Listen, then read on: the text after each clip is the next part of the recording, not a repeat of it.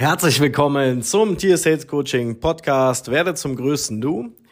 Seit langem wieder eine Folge. Ähm, heute erzähle ich ein bisschen was ähm, Allgemeines und ähm, ja zum Thema ähm, Teambuilding-Maßnahmen, wenn du zum Beispiel angestellt bist oder Geschäftsführer und ähm, du hast immer so diese ja, dieses Gefühl, wenn du jetzt Geschäftsführer bist oder Entscheider oder ja, du hast einfach das Gefühl, dass du immer wieder Teambuilding-Maßnahmen machen musst.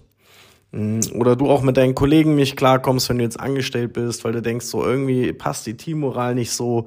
Jeder nimmt sich seinen Vorteil, ja, vielleicht nicht offensichtlich, aber man spürt es, irgendwas passt nicht. Und ähm, ja, dann werden auch von, von Geschäftsführung ähm, oder von Leitung ähm, Teambuilding-Maßnahmen gemacht. So, ähm, wir waren ja jetzt vor kurzem im Schweden, da wird es nochmal einen Sonderpodcast zu geben, was wir genau da gemacht haben, weil äh, meine Auffassung nach Teambuilding-Maßnahmen, so wie man sie ursprünglich tut, alle verpuffen. Weil im Ursprung streut man, man hat ein Problem und man streut jetzt eine Maßnahme drauf. Source das out, irgendein externer macht dann was mit euch oder ihr geht einfach irgendwie bowlen, Lasertag spielen, irgendwas, dann ist das alles nett. Es ist auch, macht auch Spaß meinetwegen. Aber das Problem ist, dass das Urproblem in diesem Fall nicht gelöst ist. Das heißt, dass ihr nach einer gewissen Zeit alle wieder das Gefühl habt, ja, irgendwie bräuchte man wieder eine Teambuilding-Maßnahme. Und ähm, Sinn und Zweck der ganzen Nummer soll ja sein, dass es besser wird. So, jetzt kann man das natürlich als Symptombehandlung verwenden und kann immer wieder regelmäßig Teambuilding-Maßnahmen draufstreuen, dann ist das okay, dann bügelt man damit das irgendwie glatt aber ich fände es schlauer, man würde im Ursprung die Probleme lösen, wenn man das denn kann. Ähm, und dann macht man Maßnahmen, um das Team nicht irgendwie aus einem Loch zu holen oder mental irgendwie wieder, ja, dahin zu kriegen, dass es wieder einigermaßen Spaß macht an der Arbeit für ein paar Tage oder Wochen, sondern wenn man das noch on top streut, wenn eh schon alles geil läuft, dann noch on top sowas zu machen, ihr habt keine Ahnung, wenn ihr das noch nicht selber erlebt habt, was das auch mit euren ja, Kollegen macht oder Angestellten oder Mitarbeiter, je nachdem, ähm, ob ihr jetzt Geschäftsführer seid oder Angestellter. Ähm, ihr habt keine Ahnung, was dann wirklich passiert, weil die meisten glauben, dass es normal ist, dass man immer Maßnahmen drauf streuen muss.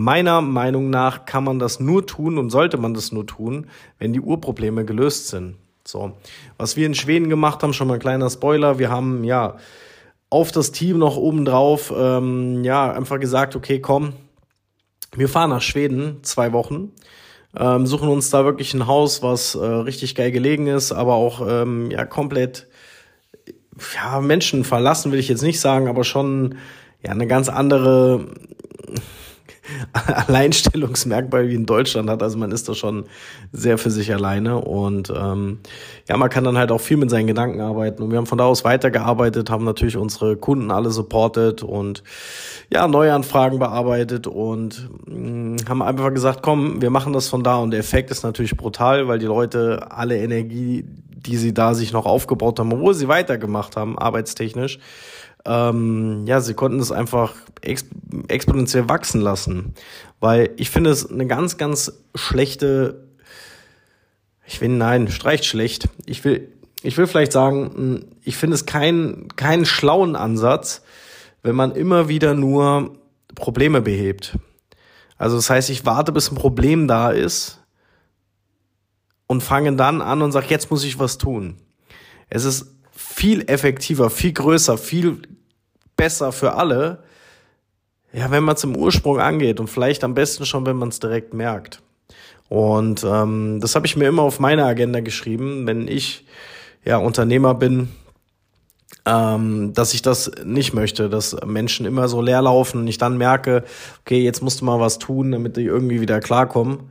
Weil ich habe mir immer vorgestellt, dass ein Unternehmen zu führen ist wie eine Mannschaft. Und ähm, ich finde, eine Mannschaft ist auch nie erfolgreich, weil man irgendwie einen Tag vorher zusammen gefeiert hat oder so. Sondern eine Mannschaft ist erfolgreich, weil jeder Einzelne den Fokus auf den Erfolg hat. Weil jeder auch unmittelbar verdient. Ich habe früher zum Beispiel auch sehr viel äh, Singlesport gemacht. Also wo ich halt wirklich alleine für meinen Erfolg verantwortlich war. Aber trotzdem hat es mich in meinem Fall immer wieder zum Fußball gezogen. Obwohl, ja, hätte auch jede andere Mannschaftssportart sein können. Weil jeden Sieg, den ich alleine gefahren habe, obwohl ich da teilweise viel besser war, hatte vielleicht auch viel mehr Talent, um da irgendwie auch was zu reißen, aber irgendwie hat er mir nichts gegeben. Und ich fand es halt viel schöner, mit ja, einem Team zusammen.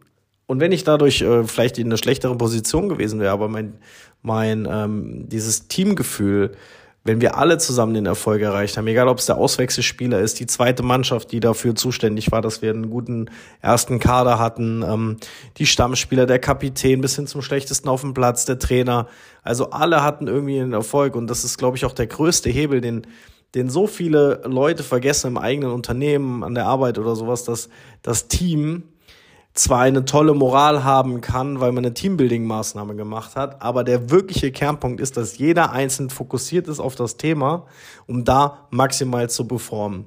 So, und ähm, ja, wenn euch das Thema interessiert, ich werde jetzt öfters auch gerade über solche Themen berichten, und ähm, der nächste Podcast wird über Schweden gehen. Da hat der Philipp eine richtig geile Maßnahme gemacht bei mir im Team. Äh, der wird euch ein bisschen was dazu erzählen und freut euch darauf. Die kurze Nummer ist jetzt rum und ja, bis dann. Ciao, ciao.